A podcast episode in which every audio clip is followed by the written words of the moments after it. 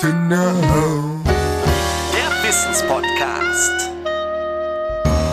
Hallo und herzlich willkommen zu einer neuen Folge Nice to Know, euren Wissenspodcast aus der SAK-Branche. Mein Name ist Florian Leupelt und ich darf heute wieder unsere beiden Wissensexperten Patrick Stümpfle aus dem südlichsten Teil der Republik begrüßen. Hallo Patrick, grüß dich. Grüß dich, Servus. Und Markus Kurz von der Firma Permatrade. Hallo Markus, grüß dich, hallo. Guten Abend miteinander. Übrigens, ja. übrigens, gell, Flo, Flo, Permatrade ist auch südlich. Du weißt schon, die besten Firmen und die besten Arbeiter sind alle südlich. Ja, natürlich. Lassen wir jetzt einfach mal so stehen. Ähm, ich warte ab, was der Trainer dazu sagt. Okay. Zwei Folgen liegen vor uns äh, mit dir, Markus. Wir haben über also wir haben schon viel über Trinkwasser gesprochen. Wir haben darüber gesprochen, woraus besteht Trinkwasser. Wir haben darüber gesprochen, was ist DVGW und so weiter und so fort. Jetzt möchten wir aber noch mal ein bisschen über die Entkalkung oder ähm, den Kalkschutz reden. Patrick, viele sprechen ja von einer chemischen, von einem chemischen äh, Kalkschutz. Kannst du uns mal aufklären, was sich dahinter verbirgt? Natürlich kann ich das machen. Also grundsätzlich mal bei diesem chemischen, das haben die meisten von uns einen Ionenaustauscher. Was der Ionenaustauscher ist, das ist eigentlich im Endeffekt, wir entziehen dem Wasser irgendwas raus. Da werden wir uns nachher auch nochmal genau unterhalten. Aber bei dem chemischen ist auch so, wir haben noch weitaus mehr. Das heißt, das chemische, wir können auch grundsätzlich mal komplett mit irgendwelchen Chemikalien arbeiten und können auch hier diesen Kalk komplett rausnehmen. Für uns ist aber so, da müssen wir auch klar reden, wir haben eigentlich in unserem Bereich nur den Ionenaustauscher. Und deswegen würde ich gar nicht so in diesen chemischen reingehen. Für dich ganz wichtig, wir müssen eigentlich im Endeffekt bei einem chemischen Aufbereitungs-, also bei einer chemischen Variante im Endeffekt irgendwas rausziehen und im Endeffekt irgendwas wieder zugeben. Was müssen wir meistens zugeben? Meistens sind das Ganze Elektroden. Das heißt, wir haben irgendwas Positives, was angezogen wird und geben etwas Negatives wieder hinzu. Und dann haben wir das Wasser eigentlich komplett auf 0 Grad. Das hatten wir auch schon gehabt, was 0 Grad deutsche Härte ist. Das heißt, wenn wir einen Ionenaustauscher auch, da werden wir auch gleich noch uns genauer drüber uns unterhalten. Wir werden also so schauen, dass wir im Endeffekt das Wasser eigentlich komplett auf 0 Grad bringen und das ist entscheidend. Bei einer chemischen Aufbereitung können wir eigentlich das Wasser immer bis zu komplett fast 0 Grad runterbringen. Und das ist ganz, ganz wichtig. Markus, Patrick hat uns ja gerade erklärt, was die jeweiligen Unterschiede sind. Kannst du uns bitte erklären, wie ein sogenannter Iontauscher funktioniert? Eigentlich, wie es der Name schon sagt, der tauscht Ionen aus. Es werden praktisch äh, gelöste Ionen durch andere gleichpolige Ladungen, Ladungsteilchen ersetzt. Und bei ihrer Enthärtungsanlage, da handelt es sich um ein Harz, an dessen Oberfläche Natriumkationen sitzen. Und die härtebildenden Calcium- und Magnesiumkationen im Wasser verdrängen dann das Natrium und binden sich an das Harz. Also man tauscht das quasi aus. Nur mal ganz kurz, Natrium Natrium, ist Natrium ist Salz, also das ist so tendenziell. Ne, nur noch mal ganz kurz für diejenigen, die nicht wussten, mit Natrium was anzufangen. Natrium ist einfach Salz. Punkt. Ganz einfach Salz, genau richtig. Also ich nehme jetzt im Prinzip Calcium und Magnesium, das sind die Härtebildner raus, gebe da dafür Natrium rein und ähm, dann ist das Tauschverfahren im Prinzip soweit vollzogen. Ähm, der Patrick hat es gerade schon gesagt, ich kann die Wasserhärte beliebig einstellen, das hängt jetzt aber ein bisschen von den Leitungsmaterialien ab. Ähm, früher war mal so eine Regel, dass man so ungefähr zwischen 4 und 8 Grad deutscher Härte anvisiert, hängt aber ein bisschen davon ab, was für Materialien ich habe und ähm, weiter wichtiger Punkt ist, wenn die Kapazität erschöpft ist, muss das Tauscherharz regeneriert werden. Das macht man, das machen die Geräte heutzutage vollautomatisch. Äh, die Regeneration hat auch keinen Einfluss mehr, weil das sind normalerweise auch Pendelanlagen. Also ich habe da kein, keine Einbußen, was Komfort oder sonstige Sachen angeht. Aber ich muss wissen, da findet noch ein Regenerationsprozess statt. Bei dem letzten Mal haben wir schon drüber unterhalten, da gibt es dann Salz, Sohle, wo da gespült wird. Aber das ist ein Abwasseranschluss notwendig und dann ist das Ganze erledigt. Das passt. Ja, jetzt möchte ich aber noch mal ganz kurz was dazu sagen. Bei einem Ionentauscher, also die weit verbreiteste Enthärtungsgeschichte, die wir so haben, ist es ja so, dass wir immer diese Siedesalztabletten da reingeben und ähm, die, ähm, durch den Ionentauscherverfahren wird das Wasser enthärtet. Jetzt ist es aber auch so, dass dadurch, dass, ich, ähm, dass wir da mit Salz arbeiten, der Salzgehalt im Wasser im Mikrogrammbereich zunimmt pro Grad deutscher Härte meine ich sogar um 6,2 Mikrogramm. Kann das einer unterschreiben? Nein. Das muss ich jetzt widerlegen. Also das heißt, ja, Flo, ich gebe dir recht, es gibt natürlich ein Salzgehalt, der natürlich erhöht wird. Ist logisch, weil wir tauschen das aus. Aber, und jetzt kommen wir an den ganz einfach hin, wenn wir das uns überlegen, das heißt im Endeffekt, so viel Salz, wie wir dazugeben, also diese Kochsalzlösung, was wir dazu sind, ist eigentlich dafür da, um im Endeffekt diesen, ich sage jetzt mal, Austauscherharz frei zum Spülen. Das heißt, wir spülen den komplett leer. Danach wird diese Austauscherharz sozusagen weitergespült.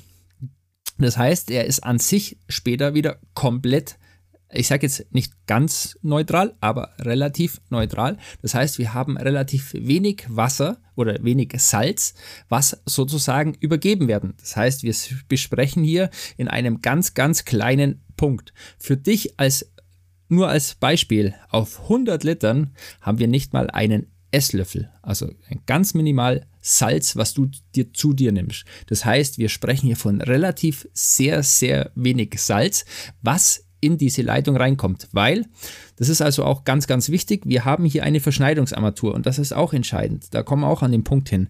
Das heißt, wir haben unseren Austauscherharz und nach diesem Austauscherharz ist unser Wasser auf 0 Grad deutsche Härte. Wir haben danach eine Verschneidungsarmatur. Das heißt, wir nehmen dieses Rohwasser, was aus der Leitung, also aus der Hauptleitung kommt, verschneiden das mit dem Wasser, was aus dem Kunst, also aus dem Austauscherharz kommt, das ist ja 0 Grad, und verschneiden das, was der Markus ja richtig gesagt hat, auf eine gewisse Grad deutsche Härte. Am sinnvollsten, wie der Markus wirklich optimal gesagt hat, 8 Grad. Das heißt, du verschneidest ja das Rohwasser, was bei dir in dem Fall war es, glaube ich, 24 Grad deutsche Härte, genau. mit, mit im Endeffekt diesem 0 Grad und versuchst dann dadurch auf diese 8 Grad zu kommen. Und damit siehst du schon, dass du ein, nur einen geringen Teil dieser Anlage oder dieses Wassers sozusagen in dein Trinkwasser wieder reinbringst. Weil das ist ganz, ganz wichtig. Und dadurch hast du relativ wenig Salz. Und ich sage gleich vorneweg, natürlich kommt Salz und natürlich erhöhen wir einen gewissen Salzanteil. Aber ich persönlich oder auch, ich denke auch die meisten anderen Firmen sagen, das ist eigentlich unterm Strich, ähm, ja, ich sage jetzt mal, nicht entscheidend. Ganz, ganz wichtig, auf 100 Liter circa ein Esslöffel. Aber was, was du nicht von der Hand weisen kannst, ist, wenn wir jetzt eine Heizungsanlage haben und der kommt der Monteur in den Keller und sagt, ach Mensch, da kann ich mir ja meine, äh, äh, meine Kartusche sparen und ich fülle das Seil, äh, das Wasser mit dem enthärteten Wasser aus der Enthärtungsanlage, also quasi aus der Zapfstelle. Jetzt ist es aber so, ja, es ist vielleicht enthärtet, aber nicht entsalzt. Und die VDI 2035, da haben wir uns ja auch schon drüber unterhalten, sagt ja, wir müssen enthärten und entsalzen ne? um halt diese Richtlinien einzuhalten. Also die Enthärtung von dem Trinkwasser ist nicht geeignet, um damit die Anlage zu füllen. Dafür braucht ihr nochmal eine extra Kartusche, nur damit ihr es mal gehört habt. Da gebe ich dir komplett recht und das ist definitiv so, Markus. Ich glaube, da sind wir, das können wir unterschreiben, oder? Äh, ja, also von meiner Seite aus ist auf jeden Fall empfehlenswert. Wir müssen bloß aufpassen. Die VDI-Richtlinie schreibt nicht vor, dass das Wasser entsalzt werden muss. Die empfiehlt eine salzarme Fahrweise. Aber was die Härtevorgaben angeht, die könnte ich auch erfüllen mit enthärtetem Wasser. Aber es ist natürlich sehr viel sinnvoller, das Wasser zu entmineralisieren und den Salzgehalt runterzubringen, eine salzarme Fahrweise im System zu haben. Ich habe weniger Korrosionsgeschwindigkeit. Ich habe äh, keine korrosiven Salze mehr drin. Also wenn man es gut und richtig machen will, ist das absolut der richtige Ansatz, den ihr gerade beschrieben beschrieben habt. Und dadurch, dass ja viele Werkstoffe ja auch mittlerweile aus Aluminium sind, du sagtest ja in der letzten Folge selber, wir haben relativ wenig Stahl, aber in der Installation, gerade in der Heizungsinstallation, ähm, ist das Stahl gewichen und durch Aluminium ersetzt worden. Und Aluminium und Salz vertragen sich nicht besonders gut. Sieht man auch an meinen teuren oder damals teuren Alufelgen, die jetzt aussehen wie 1945 der Panzer von den Russen. Aber das ist, das ist nun mal so. Das sind halt zwei Sachen, die sie nicht vertragen und deswegen ist gerade in Anlagen ähm, wichtig, dass du demineralisieren oder entmineralisieren. Ne? Nur noch mal ganz kurz: Unter 10 Mikrosiemens äh, müssen wir füllen und unter 100 Mikrosiemens ist, glaube ich, die Anlagenleitfähigkeit. Nee, nee, nicht wirklich. Also die, die, die Geschichte ist, wenn du eine salzarme Fahrweise hast, dann bewegst du dich im Prinzip unter 100 Mikrosiemens. Ähm, diese Werte, die du jetzt genannt hast, die sind in der Schweiz relevant. Da bewegen wir uns auf so einem Niveau. Die geben dann was vor. Äh, in Deutschland ist nicht ganz so rigoros. Die sagen halt wirklich salzarme Fahrweise unter 100 Mikrosiemens, das passt und empfiehlt es auch. Und vor allem das, was du vorher beschrieben hast, das ist auch Fakt. Wenn du äh, Aluminiumteile verbaut hast, dann solltest du eigentlich aufgrund von der Selbstalkalisierung, von der, dem, dass der pH-Wert nach oben gehen könnte, äh, kein enthärtetes Wasser verwenden, sondern da empfiehlt die VDI-Richtlinie auch ganz klar, dass man in dem Fall auf entmineralisiertes Wasser setzt. Ja, ähm, Markus, jetzt gibt es ja ähm, auch noch Desinfektion vom Trinkwasser, was mittels UV-Licht funktioniert. Kannst du uns dazu was erzählen? Ja, also bei der UV-Entkeimung oder UV-Desinfektion werden halt die unerwünschten Inhaltsstoffe wie Keime, Bakterien, Viren und äh, da haben wir auch ja, das Legionellenthema in dem Kontext, die werden halt mit dem Einsatz von ultraviolettem Licht unschädlich gemacht. Das ist ein Verfahren, ähm, das im Hygienebereich Anwendung findet und da lässt sich halt kontaminiertes Wasser ohne Zugabe von Chemikalien wie Chlor oder Ozon, einfach nur mit dieser UV-Strahlung behandeln. Und ähm, das ist wirklich so, dass das, das Wasser dann seinen ursprünglichen Geschmack behält, die Wasserhärte, pH-Wert, Farbe, alles okay, nur diese unerwünschten Stoffe kriegen wir raus. Also eine gute Geschichte und vor allem zum Legionellenbekämpfung ist das ein, ein gängiges und gutes Verfahren. Super. Patrick, äh, du hattest ja bestimmt auch schon mal ein Kalkproblem in irgendeiner Hausanlage. Ähm, wie ist es denn mit den Leitungen geworden vom Kalk? Ich habe da mal ein Bild von dir gesehen, da war ja nicht mehr so viel von zu sehen von dem Indurchmesser des Rohres. Ähm, was, wie hast du das wieder freigekriegt? Ja, das ist eine gute Geschichte und ich weiß, auf was du ansetzt. Also wie gesagt, ich habe da eine Anlage, von der du da auch weißt, von dem wir auch da schon erzählt haben. Wie gesagt, Markus hat auch schon ein paar Bilder gesehen und vor allem auch sein Kollege eigentlich, der Matthias, also einer echt ein toller Kerl, der war auch mit mir an der Anlage und wir haben alle echt geschaut und haben gesagt, was ist da abgegangen. Man muss ganz klar sehen, was war da. Entscheidend ist die Geschichte kurz vorher. Müssen wir uns kurz vorher anschauen, was war da. Die Leute haben nur 18 Grad deutsche Härte. Das ist das größte Problem, was wir einfach haben. Wir haben nur 18 Grad deutsche Härte. Wir haben in der Trinkwasserverordnung ab 14 Grad musst du ja das Trinkwasser eigentlich behandeln. Egal in welcher Form und Weise, aber wir müssen ab 14 Grad behandeln. Das wurde in dem Haus eben nicht gemacht. Das ist ein Riesenproblem. Das zweite, was wir haben, da habe ich mit Markus auch schon im Vorgespräch mal um mich unterhalten drüber. Wir haben auf unserer Leitung auch Strom gehabt. Nicht viel, aber wir haben einen gewissen Griechstrom gehabt. So, und jetzt haben wir schon, das, das ist wieder so ein Punkt, wo viele Installateure immer meinen, Elektriker interessiert uns nicht, aber wir haben hier eine Stahlleitung oder beziehungsweise Edelstahlleitung mit Strom, wir haben Wasser, wir haben Kalk, wir haben das jetzt eigentlich oft genug jetzt schon gehört, dass dieser Kalk entweder also positiv oder negativ aufgeladen ist. Das heißt auch bei unserem Ionenaustauscher, wir haben hier einfach so, dass das ja gehalten wird und jetzt ist genau das gleiche passiert, was im Endeffekt in dem Ionenaustauscher passiert ist. Das bedeutet, wir haben Strom auf der Leitung, das heißt, wir haben eine positive, wir haben negative äh, Ionen, die haben sich festgesetzt. So, und jetzt kommt das nächste, was diese Edelstahlleitungen sogar noch extremer haben. Bei Edelstahl ist so, dass Edelstahl an sich die Kalkablagerungen nicht einfach weggehen, sondern die platzen ab in Schichten. Das heißt also Kalk bei Edelstahl platzt ab in Schichten. Und jetzt bei der nächsten Verengung, das, Verengung, das bedeutet bei einem T-Stück oder woanders, hat sich diese Kalkplatten, die sich abgetrennt haben, sozusagen zugemacht. Jetzt war das große Problem, die Rohrleitungen bei sämtlichen Bögen oder wie auch immer bei T-Stücken haben Kalkplatten gehabt Kaltplatten sind aneinander gewachsen, Strom ist geflossen. Das heißt, wir haben uns eine wie eine Art Batterie aufgebaut. Das heißt, wir haben wirklich definitiv gehabt. Was haben wir jetzt machen müssen? Und das war ganz interessant für mich, auch für meinen Lehrling damals, weil wir mussten diesen Kalk rauskriegen. Und Kalk rauskriegen haben wir ein Problem, weil Kalk kann man nicht einfach so lösen. Wir haben da mehrere Firmen uns auch geholt, die das angeschaut haben und wir haben dann mit einer Firma zusammen sozusagen Ameisensäure, also die hat unten das eingebaut, wir haben den Teilstrang getrennt, haben mit Ameisensäure, 75-prozentige Ameisensäure durchgejagt, haben im Endeffekt die erste Leitung insgesamt siebenmal gespült Das heißt, man hat dann so ein Blättchen gehabt und es war auch interessant, der pH-Wert war relativ niedrig, also fast, wir haben da so ein pH-Wert-Blättchen gehabt, wo man getestet hat und dann hat es immer wieder durchgespült und nach sieben Spülungen war die Leitung komplett frei. Das kann man sich eigentlich gar nicht so vorstellen, aber sieben Spülungen hat es gedauert, bis dieser ganze Kalk sich gelöst hat. Interessanterweise war das, das Wasser war kalt. Das Wasser ist aber kochend zurückgekommen. Das heißt, durch diese Ameisensäure ist das Wasser, dieser Kalk, richtig ausgekocht worden, in Anführungszeichen. Man hat also das umgekehrt, eigentlich wieder ähnlich, wie wir das auch kennen jetzt von der Ionenaustauscher. Und dann haben wir im Endeffekt das komplett ausgespült. Danach wurde eine Neutralisationsding reingebaut.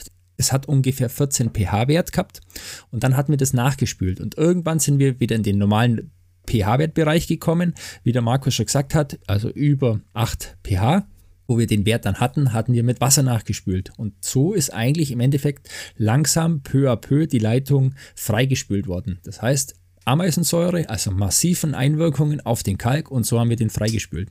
Also du siehst schon, so einfach Kalk aus einer Leitung rauskriegen ist nicht möglich. Es ist auf jeden Fall interessant gewesen und ich würde mal sagen, da kann jeder das mal gerne anschauen. Ich glaube, da stellen wir das gerne mal zur Verfügung, wenn jemand da Interesse hat. Ja, vielen Dank. Ich möchte gerne zur Abschlussfrage kommen und darüber könnt ihr euch jetzt prügeln. Was ist besser, Iontauscher oder Physika physikalische Trinkwasserbehandlung? Ringfrei. Ding, ding. Äh, Patrick, Patrick lass, lass mich ganz kurz anfangen. Also ja, genau, ich, Max, fang an. Ja, ich, ich möchte vorab einfach mal für die Technik an und für sich eine Lanze brechen. Also welches Verfahren man letztendlich anwendet, das ist auch ein bisschen immer der Situation geschuldet, beziehungsweise dem Wunsch von der Kundin oder dem Kunden, der dann auch nachher entscheiden darf, was für ihn das angenehmere, bessere Verfahren in dem Moment ist. Das Wichtige insgesamt ist, dass das Thema, das Thema Kalkschutz, das Thema, ähm, ich sage jetzt mal Energieeffizienz bei der Warmwasserbereitung. Ähm, das Thema weniger Bakterien und Keime, weil der fehlende Nährboden äh, weg ist, also weil wir dem praktisch den entziehen, dass es gar nicht erst entstehen kann. Dass wir einfach eine Trinkwasserinstallation haben, die gut aussieht. Du hast vorher das Thema Speicher mal angesprochen. Wenn wir so einen Speicher uns vorstellen, der etliche Jahre auf dem Buckel hat, einen Trinkwasserspeicher, also aus dem möchte man eigentlich nimmer wirklich jetzt äh, sein Wasser beziehen. Und genau diese, diese Gesamtheit, äh, finde ich, das ist ein ganz wichtiger Punkt, dass die Jungs und Mädels draußen im Handwerk einfach jetzt wissen, da gibt es Verfahren, die kann man anwenden, da kann ich einen Beitrag zum Umweltschutz leisten, ich kann Energieeffizienz voranbringen und ich habe gleichzeitig noch ähm, dem Kunde was Gutes getan unter hygienischen Aspekten. Genau, und da setze ich gleich hinten nach, Markus. Ich bin da genau deiner Meinung. Entscheidend ist mal eins, völlig wurscht, was wir nehmen. Das wollte jeder Kunde selber entscheiden, beziehungsweise wir müssen das entscheiden, was situativ momentan da auch gut ist, weil es kann nicht immer alles perfekt sein. Es geht nicht. Auch in Ionenaustauscher ist nicht immer sinnvoll. Manchmal ist auch die physikalische Trinkwasserbehandlung einfach besser. Ich sage das immer so, man muss einfach, und ich habe das schon mal in einem anderen Podcast gehört, was genial, das hat mich einfach berührt. Wasser müssen wir langsam verstehen, dass das nicht einfach immer da und aus der Wasserleitung kommt. Wasser ist unser Lebensmittel Nummer eins und wir müssen einfach verstehen, dass wir das Wasser behandeln müssen. Das heißt, behandeln müssen, egal in welcher Form. Wie wir das machen, jetzt haben wir drei Folgen. Ich glaube, jetzt muss jeder verstanden haben, dass wir Wasser behandeln müssen. Weil immer mein Credo, jeder von uns trinkt Milch und keiner von uns kauft mehr als ein oder zwei Liter Milch. Das heißt, wenn er sich die Milch da hat, dann hat er ein oder zwei Liter. Die stellt er kühl, die schaut er, dass sie äh, dunkel sind, die schauen, dass er im besten Wert ist und wenn sie schlecht ist, schüttet er weg. Und die anderen, alle anderen draußen, nehmen das Wasser her, sie schauen nicht, dass es aufbehandelt ist, das Wasser wird einfach rausgenommen, die ersten Schlücke werden sofort rausgenommen und dann wird sich beschwert, dass Wasser schlecht ist. Und deswegen denke ich, wenn wir das Wasser behandeln würden, wie so manch andere Sachen, was wir trinken, ich glaube, dann würden wir es einfach verstehen, dass Wasser mehr wert ist und dass Wasser einfach entscheidend ist. Ich glaube, das sind so die besten Wörter. Man, man merkt, dass du keine Kinder hast, Patrick. Also mit zwei Litern Milch komme ich genau bis kurz nach dem Frühstück und dann war es das auch schon. Da darf ich schon wieder losstratzen. Flo, aber lass, ja, lass, ähm, lass, mich ganz kurz einhaken, weil ich finde, ein Punkt klar. ist ganz wichtig. Ähm, das Stagnationswasser, das gerade angesprochen worden ist, wenn man morgens den Wasserhahn aufmacht, eine Bitte, trinkt den ersten Liter nicht oder den, die, die, die ersten, sage ich mal, zwei Gläser, die nimmt er zum Blumengießen oder zu irgendwas, aber bitte nicht trinken, das Stagnationswasser und da könnten die Grenzwerte manchmal ein bisschen höher sein, wie das, was wir uns wünschen. Ein Tipp einfach für die Praktiker und ein zweites noch, ähm, wir hier haben wirklich eine, eine schöne Situation, bei uns ist Wasser nicht knapp. In manchen Regionen ist das völlig anders und deshalb muss man auch vielleicht noch ein bisschen sensibler mit dem umgehen. Wasser ist eigentlich kostbar. Und ähm, wenn man so sich das Ganze anschaut, wir hatten mal einen Wasserverbrauch, der war so knapp über 120 Liter. Der geht tendenziell pro Person im Schnitt jetzt gerade wieder Richtung 130 Liter. Also da ist schon so ein bisschen ein Bewusstseinswandel wieder. Der ist jahrelang sind die Werte gefallen und irgendwo so vor zwei, drei Jahren war eine Kehrtwende. Also ich glaube, die Kostbarkeit von dem Wasser ist ein wichtiger Punkt, dass man das auch so vermittelt und ein bisschen so mit in die Köpfe reinbringen. Ja, absolut. Ich hätte mir das auch niemals vorstellen können, dass Trinkwasser in Deutschland mal knapp wird. Ich habe es aber in der letzten Hochsommerperiode mitbekommen, nicht am eigenen Leib, aber die Nachbargemeinde von uns, da wurde quasi das Trinkwasser rationiert und mit der Feuerwehr ähm, quasi in, in Behältern auf den Marktplatz gefahren und dann konnte sich jeder 5 Liter Kanister abholen das sind eigentlich Zustände, die kennen wir eigentlich nur aus fernen Ländern, eher Afrika oder irgendwie sowas, wo die Leute sich an einem zentralen Ort das Wasser abfüllen müssen und nicht in Deutschland. Und das hat einen doch schon gezeigt, dass wir vielleicht doch nicht so unbedingt äh, uns immer darauf verlassen können, wie wir mit unserem Trinkwasser umgehen und vor allen Dingen, dass es auch immer verfügbar ist. Ne? Nur mal so am Rande. Ja, ich äh, will noch mal ganz kurz von dir, Markus, wissen. Du ähm, arbeitest ja bei der Firma Permatrade. Kannst du ja mal ganz kurz erklären, wie seid ihr aufgestellt und wie seid ihr überhaupt auf das Thema Wasserbehandlung gekommen? Also Wasser ist generell unser Thema. Ähm, unser Firmenchef, Inhaber Michael Zauder hatte Anfang der 80er Jahre die Idee, in dem Bereich was zu tun. Da war das äh, völliges neues Thema, dass man sagt, man macht da Wasseraufbereitung und das auf eine chemiefreie Art und Weise. Wir sind ein inhabergeführtes schwäbisches Familienunternehmen, haben in den angrenzenden Ländern um uns herum eigentlich in der Zwischenzeit Niederlassungen, aber sind ähm, treu zum Handwerk, ganz wichtig. Also unsere Produkte werden nur übers Fachhandwerk vertrieben und äh, allerdings im zweistufigen Vertriebsweg, weil sie erklärungsbedürftig sind. Also das war für uns immer so ein Thema.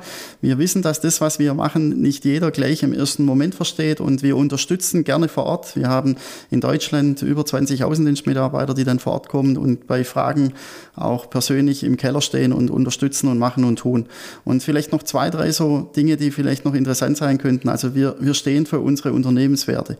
Also da gibt es so Werte wie Kompetenz, Nachhaltigkeit, die ganz wichtig sind. Aber ein Wert der lautet Verantwortung und der kommt daher, dass wir unsere Produkte den Großteil unserer Produkte, über 80 Prozent, in der benachbarten Einrichtungen für Menschen mit Handicap produzieren lassen. Das machen wir schon seit über 20 Jahren, sind gemeinsam gewachsen und in der Zwischenzeit ist es wirklich eine von den größten Kooperationen in ganz Deutschland. Also es ist so, dass die Produkte, die sie von uns beziehen, mit sehr hoher Wahrscheinlichkeit dann ähm, von Menschen mit Handicap gefertigt, montiert wurden und zwar vollständig. Das heißt, das, was da in Endmontage stattfindet, das ist das, letztendlich das Produkt, das, das der Kunde in die Hände hält. Und das ist ein bisschen außergewöhnliche Geschichte und die wollte ich einfach nochmal erwähnt haben. Und jetzt bedanke ich mich für. Mhm. Wir selber, ähm, ihr habt uns ja auch im Ahrtal unterstützt. Wir sind ja gerade in der Fluthilfe, also nur kurz für euch, wir sind hier gerade September 21, auch wenn ihr uns in zehn Jahren noch hört. Ja, es gab mal eine Flutkatastrophe, ne? ähm, werdet wahrscheinlich äh, schon mal gehört haben. Und da habt ihr uns ja unterstützt mit Wasserfiltern. Und äh, ich kann mich noch daran erinnern, als ich dann diese Wasserfilter da mal in der Hand hatte. Also das ist schon kein Plastikbomber. Das ist richtig, richtig massiv und sehr, sehr hochwertig auch verarbeitet und macht einen sehr massiven und guten Eindruck. Also so einen Filter habe ich in meinem Leben noch nicht in den Händen gehabt. Also da schon mal Props. Ähm, das ist auf jeden Fall irgendwas, was man nicht all, also überall findet. Bin ich ganz ehrlich. Ja, ich würde sagen, ähm, das war dann unsere Trilogie über das Trinkwasser. Ich bedanke mich bei euch beiden für eure Fachexpertise und ja, für mich war es wie immer ein innerliches Blumenpflücken, auch mit dir, Patrick. Und wir müssen dann mal über die Hochzeitspläne reden nächstes Mal. ja, das machen wir. Und Markus, vielen Dank für das Ganze. Wie gesagt, mich freut es auch überhaupt mit euch da zusammenzuarbeiten und ich freue mich drauf, auch weiter mit euch zusammenzuarbeiten. Und ich denke, das wird auf jeden Fall noch in naher Zukunft sehr, sehr viel Interessantes bei uns geben. Vielen Dank dir und Flo, wie immer, du weißt ja, schön brav bleiben, dann wird alles gut. Mach ich. Und in dem Sinne, macht's gut. Bis ja. dann. Tschüss. Dankeschön an euch. Ja, ciao. Servus. Servus.